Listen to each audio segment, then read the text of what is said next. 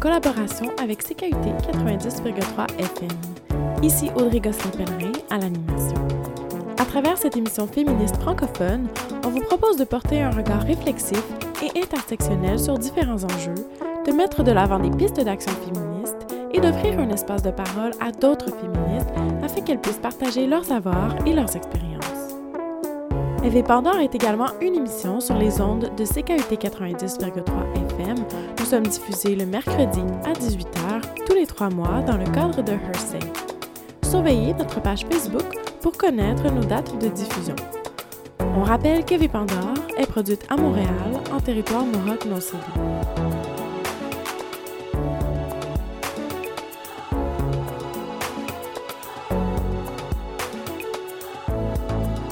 Cette édition, on s'envole vers Paris afin de s'entretenir avec les membres de la Mutinerie, un bar autogéré et un espace politique féministe et LGBTQ. J'ai eu la chance de rencontrer Jus et Claire et de discuter avec elles de l'importance des espaces de rencontre rassemblant féministes, lesbiennes, personnes queer et trans et des défis d'assurer la pérennité d'une entreprise autogérée.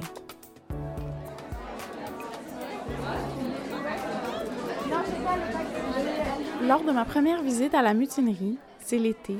Il fait chaud et humide, mais ça n'empêche pas des dizaines de personnes de s'entasser dans ce bar chaleureux du Marais, quartier historique sur la rive droite de la Seine à Paris. En ce jeudi soir, la Mute propose une performance d'Alok Veidmenon, artiste non conforme dans le genre. Alok est déjà sur scène, dans le coin sur une petite chaise, devant l'insigne du bar en néon, entouré d'affiches féministes. L'artiste arrivant tout droit des États-Unis attend patiemment qu'on termine la logistique des places parce que la mutinerie est pleine à craquer. Féministes, lesbiennes, personnes queer et trans sont toutes réunies pour écouter Alok, son expérience, son combat, sa douleur et son humour. On crève de chaud tout ensemble, mais on est bien.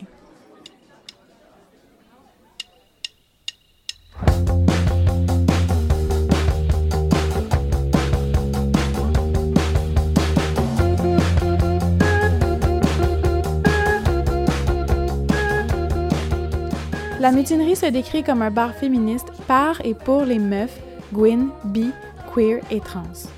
C'est aussi un espace politique de rassemblement, de réflexion et de fête qui réunit à Paris les mouvements LGBTQ et féministes. J'y suis retournée un dimanche tranquille pour discuter avec Jus et Claire de ce projet de bar autogéré devenu incontournable pour tant de personnes.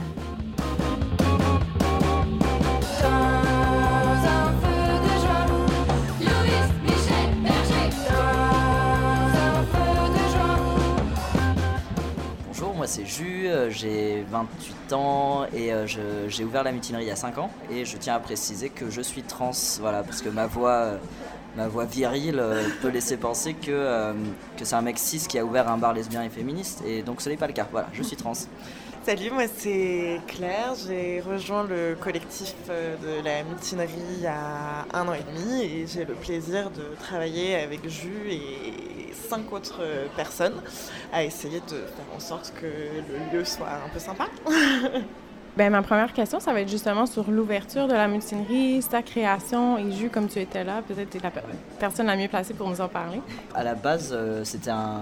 Avant qu'on le transforme en la mutinerie, c'était un bar lesbien qui s'appelait l'Unity Bar, qui était un bar en, en perte de vitesse avec vraiment personne, vraiment. Il, il était complètement vide, elles étaient en faillite. C'était un bar euh, historique hein, qui existait depuis euh, 20 ans, euh, voilà. Et euh, elles, euh, elles ont- elles l'ont mis en vente. Et euh, moi, j'y allais souvent parce que c'était vide et pas snob. Et en fait, j'étais au bar. euh, Donc à l'époque, donc, quand j'étais une lesbienne, je fréquentais euh, les lieux euh, lesbiens euh, de Paris et j'étais voilà, assez attaché à l'Unity Bar. J'ai proposé aux, propriétaires du bar de leur louer le lieu pendant un an. Donc on a loué le lieu, on a fait appelle une location gérance et euh, on a payé un loyer très élevé pour ça. hein. Elles nous ont pas, elles nous ont pas, pas fait de cadeaux, mais euh, au moins bon, elles nous ont fait confiance quand même et, euh, on a réussi à, euh, en politisant le lieu, en faisant une programmation aussi culturelle euh, et festive et tout ça, en essayant d'animer, à ce que le lieu euh, redémarre euh, avec énormément de succès. On a même été très surprise du succès que ça a eu. Maintenant fonctionnant en autogestion totale, donc toutes les personnes qui travaillent derrière le bar ont des parts sur le fonds de commerce. Euh, C'est, toutes les décisions sont prises par vote, euh, les bénéfices et, le, les conditions de travail, tout ça, tout est, dis- discuté en réunion où tout le monde vote et voilà, et tout le monde possède à hauteur de son temps de travail un pourcentage euh, du patrimoine. Est-ce que, Claire, tu peux nous parler un peu des différentes missions de la mutinerie, un peu votre programmation? Qu'est-ce que vous faites dans ce bar-ci, au-delà du servir de l'alcool? Au-delà de servir de l'alcool, on fait beaucoup, beaucoup de choses. En tout cas, on essaye. on, a, euh, essaye d'avoir une programmation euh, variée. Le lieu, par exemple, euh, avant d'être un bar, pour nous, on, le considère même plus comme un espace que comme un bar.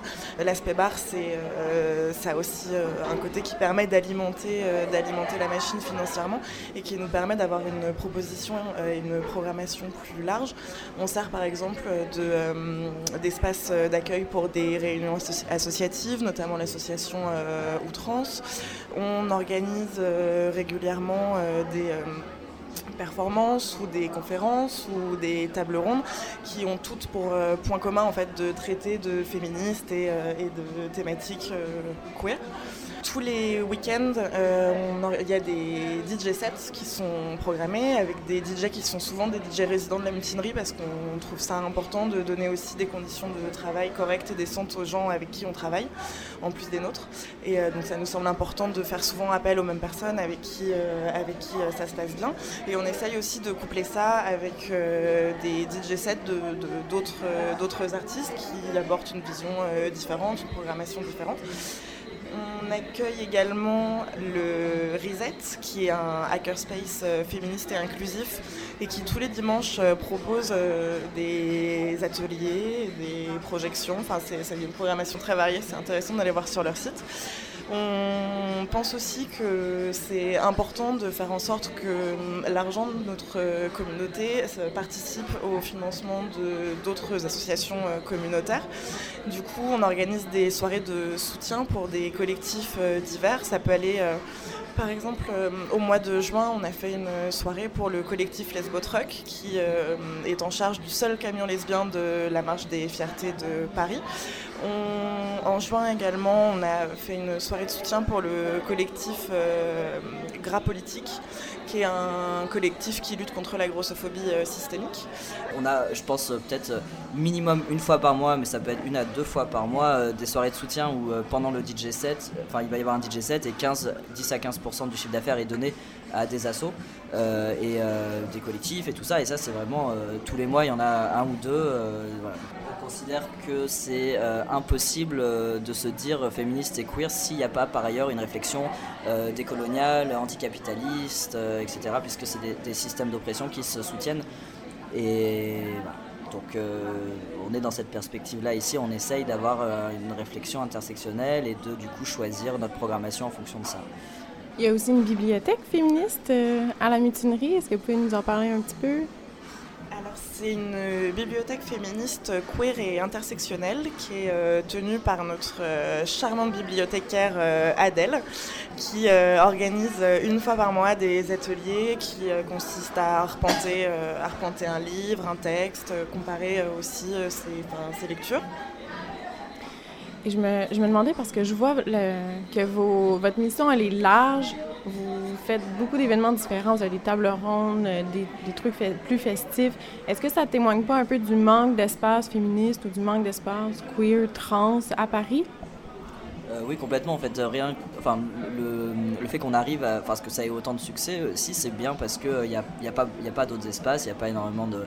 Et, je crois que les gens cherche ici le fait qu'on peut on a cette programmation aussi variée. Après il y a quand même des choses qui commencent à changer euh, et en ce moment il y a un élan euh, queer euh, en tout cas de, où il y a pas mal de choses qui commencent à se passer ailleurs dans d'autres endroits, notamment pas dans des lieux qui sont dédiés mais en tout cas des soirées itinérantes ou des ou des voilà toutes sortes de choses. c'est ça c'est très récent, hein. ça fait disons six mois que ça commence à se multiplier un petit peu à Paris, c'est une très bonne chose hein, puisque c'est une bonne chose voilà c'est tout vous serez moins seul en fait. voilà, de toute façon, euh, il y a tellement peu d'espace. Il n'y a, vraiment pas pour nous une question de concurrence ou de, de, ce point de vue-là. Je veux dire, vraiment, euh, c'est génial qu'il puisse y avoir une culture queer et féministe plus vivante euh, à, Paris. je pense que ça s'entraîne aussi. Enfin, c'est en faisant vivre ces cultures-là. Enfin, nous, on... Il y a de l'émulation y a de l'émulation et justement ces, soirées un peu itinérantes qui se concentrent pas que sur un seul lieu, c'est aussi pour nous l'occasion de voir ce qui se fait d'autre et ce que d'autres personnes peuvent proposer au même public que nous. Ça nous inspire, ça nous donne envie de motiver encore plus les gens à continuer à revenir chez nous, même s'il fait très chaud.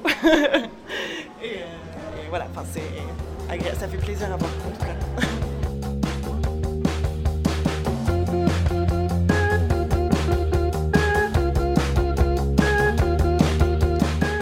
Après cinq ans, des centaines de soirées DJ, de spectacles et d'événements bondés, un des défis importants de la mutinerie reste sa pérennité. La Mute occupe un espace commercial dans un quartier très fréquenté de Paris. Elle doit conjuguer le loyer élevé avec ses principes fondateurs, soit des conditions de travail décentes, un soutien aux organismes communautaires locaux et l'accessibilité de ces événements, qui sont toujours gratuits. Je sais que ça fait partie de votre mission de garder vos prix accessibles. Euh, est-ce que tu peux nous en parler un peu de, ça et puis peut-être des défis que ça peut entraîner pour vous, pour la, survie euh, de la mutinerie? Bah, on essaye. On n'a pas les prix les moins chers de Paris, mais on a quand même des prix pas chers par rapport à la plupart des bars à Paris et, particulièrement par rapport au quartier parce que c'est vrai qu'on a fait le choix de. C'est un lieu commercial, c'est pas un squat. Euh, on paye. Ce qui nous impose du coup des contraintes, hein, ce qui nous permet aussi le fait d'avoir d'être bon, bref, plus pérenne par exemple qu'un lieu euh, qu'un ou quoi. Donc on sait qu'on s'inscrit plus sur le, sur le long terme. Mais juste pour donner un exemple, enfin, on est dans le marais, on va juste à côté du marais. Nous, on paye 6000 euros de loyer par mois. Euh, donc c'est hyper cher en fait euh, et ça nécessite d'avoir du rendement. donc financièrement on est toujours hyper serré, d'autant plus qu'on a fait le choix de payer. Enfin vas-y tu. Je, complète ce que je disais juste, c'est qu'on a, a fait le choix d'avoir des de bonnes conditions de travail, que ce soit pour nous ou pour les artistes euh, avec lesquels on collabore, et que ça implique forcément un coût qui est euh, élevé. Ça, c'est un choix parce que ça n'a pas de sens d'avoir des grands discours politiques, mais de ne pas s'intéresser à essayer d'améliorer les conditions de travail et tout ça. Euh, du coup, tout le monde est payé correctement. Tout, voilà, on se, on met aussi suffisamment de personnes derrière le bar. Ça, on peut le voir quand vous allez dans un bar et qu'il y a la queue euh, au bar parce qu'il y a une ou deux personnes débordées derrière le bar. Ça, c'est clairement que les patrons font des économies en n'ayant pas assez de salariés. Nous, on fait le choix d'être vraiment toujours euh, suffisamment de personnes derrière le bar aussi pour que ce soit moins épuisant et tout. Bah, tout ça, ça a un coût. Euh, le fait qu'on donne 15% du chiffre d'affaires à des assos, tout ça, il y, a plein de trucs qui font que le bar n'est pas, même s'il est blindé de monde, en fait, on fait pas de bénéfice. Là, on est dans une espèce d'équilibre qui est euh, c'est cool mais qui est, précaire. Enfin là on commence on sait pas comment là on a des galères pour payer le prochain loyer là. Donc ça va hein, on va on se plaint pas ça, fonctionne on n'a pas a, de moins en moins de dettes quand même. C'est une bonne chose ça va même de mieux en mieux. On n'est pas du tout au bord de la faillite je veux pas avoir un discours alarmiste mais euh, ça demande d'être très très vigilante euh, quand même là-dessus et voilà aussi parce qu'on fait toujours toutes les soirées sont, sont gratuites on fait jamais payer l'entrée ou quoi et on a les prix sont pas chers quoi vous parliez un peu justement du milieu des bars, je voulais rebondir là-dessus. Euh, est-ce que vous pouvez un peu nous parler euh, de, bon, de l'importance d'avoir un bar, par exemple, lesbien, queer, trans? Euh, c'est quoi l'expérience pour, pour ces personnes-là dans les autres bars à, Paris et qui justifie justement ce bar-ci? Ben, je pense qu'il y a pas mal de de personnes qui viennent à la mutinerie et qui nous disent qu'elles euh, s'y sentent chez elles et que c'est compliqué pour elles de, sortir dans d'autres bars. Je, pense euh, notamment aux personnes trans, aux personnes lesbiennes aussi, mais euh, on, a beaucoup de, personnes trans dans notre public qui nous disent que pour elles c'est compliqué en dehors de la mutinerie en fait, et parfois en dehors de la mutinerie ou de chez elles elles n'ont pas vraiment d'autres lieux, des lieux de socialisation ou même des lieux euh, simplement pour être elles-mêmes, pour pouvoir venir boire une bière euh, sans, avoir l'impression immédiatement que les gens se retournent. Euh, et, même si les gens se retournent pas forcément parfois, mais finalement être dans un, dans un tel climat de, de, crainte et voilà que se trouver des lieux safe dans Paris, c'est compliqué le collectif, là, notre positionnement là-dessus, c'est que ça n'existe pas les lieux safe. Euh, c'est un, mot qui est vachement à la mode et tout ça en, ce moment, mais c'est vrai que, en tout cas, nous, euh, on, parle plutôt peut-être de safer space ou quelque chose, euh, voilà, avec nous, ce qu'on peut offrir à la, au public qui vient ici, c'est pas la garantie qu'il va jamais rien se passer de relou, quoi, parce qu'il se passe continuellement des trucs chiants ici, enfin, où des gens se font emmerder, voilà. Mais la différence dans d'autres lieux, c'est que si on vient nous voir, euh, déjà, on considère que les gens ont complètement le droit de réagir et de défendre pour euh, eux et elles-mêmes, quoi. Et puis, si les gens viennent nous voir, il y aura complètement notre soutien dans une perspective féministe. Et du coup, ça peut-être ça change. Donc, et je pense qu'il y a beaucoup de gens qui viennent aussi, notamment par rapport à ça, au fait que bah, être, même on parle des personnes trans, mais aussi même juste être une meuf cis, enfin même pour les beaucoup de, lesbiennes euh, cis ou trans euh, être dans des espaces de, danse, etc., dans d'autres lieux, c'est avoir la garantie quand même de se faire euh, draguer par des, mecs cis. Et, et, du coup, nous, on filtre l'entrée le week-end. On a une espèce de, on fait en sorte qu'il y ait quand même dans l'espace toujours 80% de meufs et ou de personnes trans. Euh, on laisse pas rentrer les mecs cis seuls.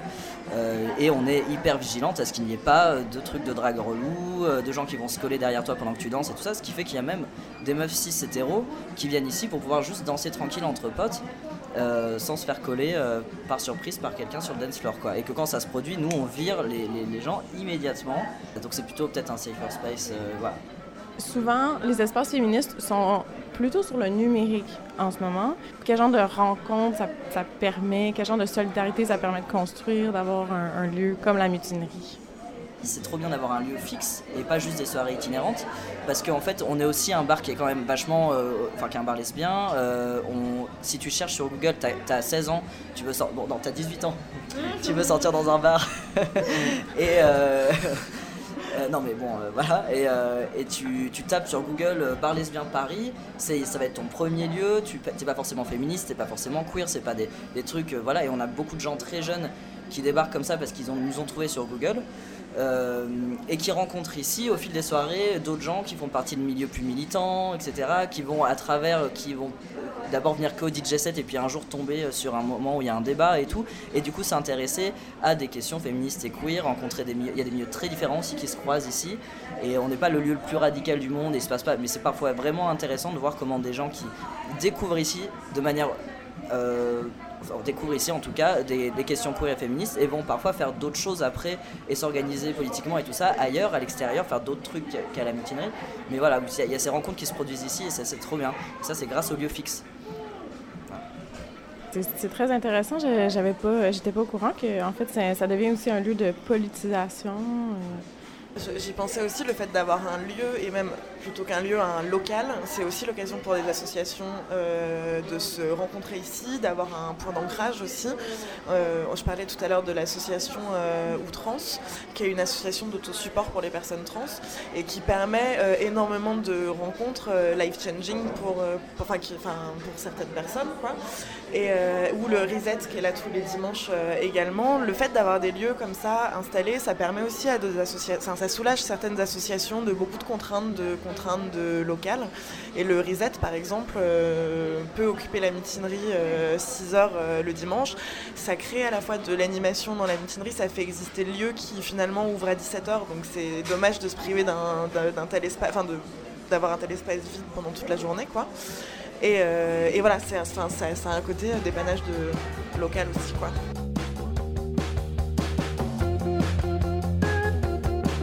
Les espaces féministes, queer, lesbiens et trans ont souvent été repoussés dans la marge.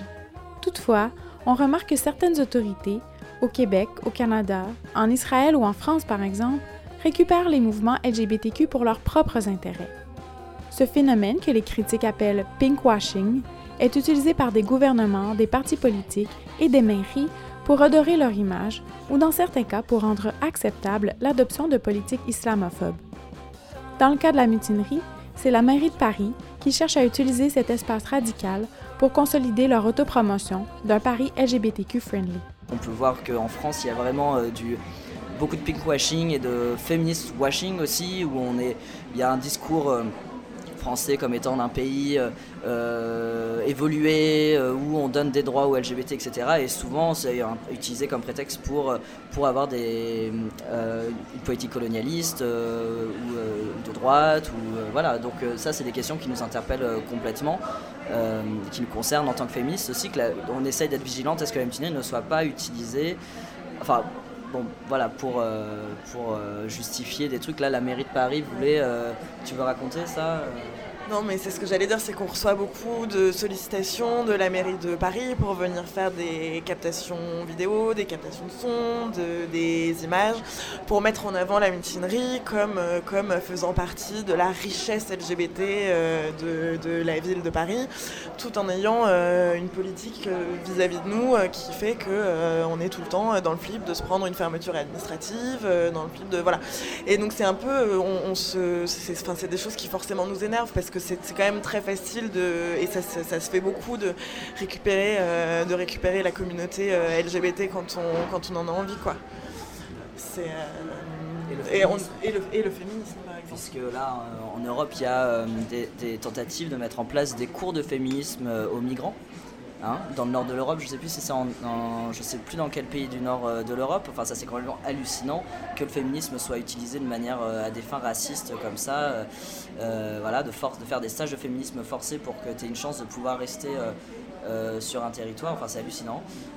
donc, oui, il y a plein de choses comme ça qui nous concernent, qui nous inquiètent de comment nos luttes sont utilisées. Alors, la mutinerie fête 5 ans d'existence cette année. Donc, j'aurais deux dernières questions pour vous. La première, c'est quel bilan vous faites de ces cinq dernières années-là? Je vais peut-être l'adresser à, toi, Jules. Moi, je dirais que ça a été, euh, à titre personnel, euh, très intéressant de voir comment le lieu a évolué, comment le collectif a évolué. C'est une expérience politique intéressante. On a créé euh, ce truc d'autogestion un peu. aucune d'entre nous n'avions jamais fait ça. Et donc, l'évolution même de notre structure de travail et de collectif au long des, cinq ans qui, qui, s'est de plus en plus approché vers de l'autogestion totale, c'est quelque chose que je trouve intéressant, que beau, j'en suis fier, qu'on ait réussi, qu'on fasse ça en fait. Claire, pour toi, c'est quoi les, vos objectifs pour le futur ou des défis que vous aurez à relever dans les prochaines années euh, à la mutinerie?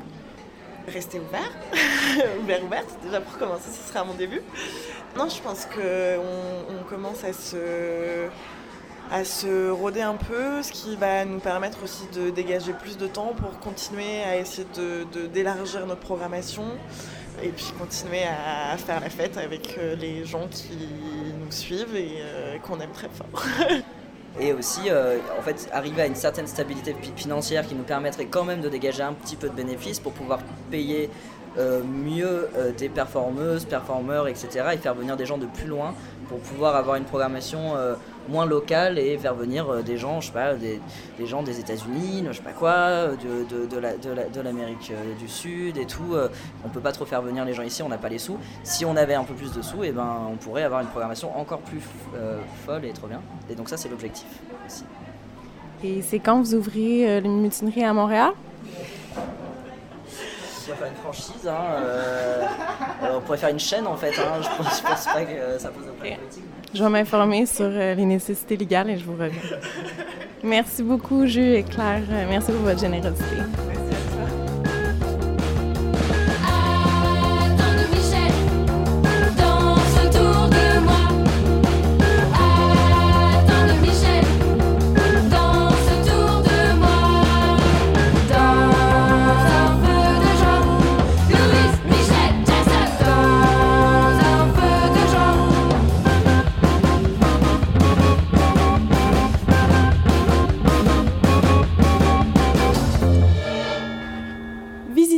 Page Facebook pour découvrir quelques photos de cet espace inspirant et bien sûr le site lamutinerie.eu pour suivre leurs activités.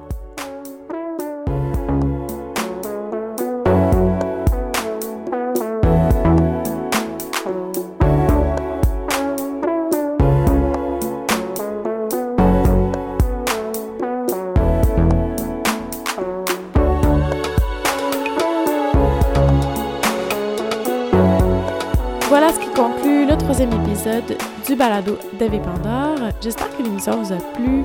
C'était Audrey Gosselin-Pellerin à l'animation. Un énorme merci à Florence Bélepage pour son travail essentiel sur cette émission. Pour tous les détails sur ce que vous avez entendu aujourd'hui ou si vous désirez commenter l'émission, communiquez avec nous à travers la page Facebook d'Eve Pandore. Dans le prochain épisode, on poursuit notre exploration du sexisme dans les milieux de travail. On s'intéresse plus particulièrement au milieu juridique et on discutera d'une des nombreuses initiatives féministes dans ce domaine. On a hâte de vous retrouver.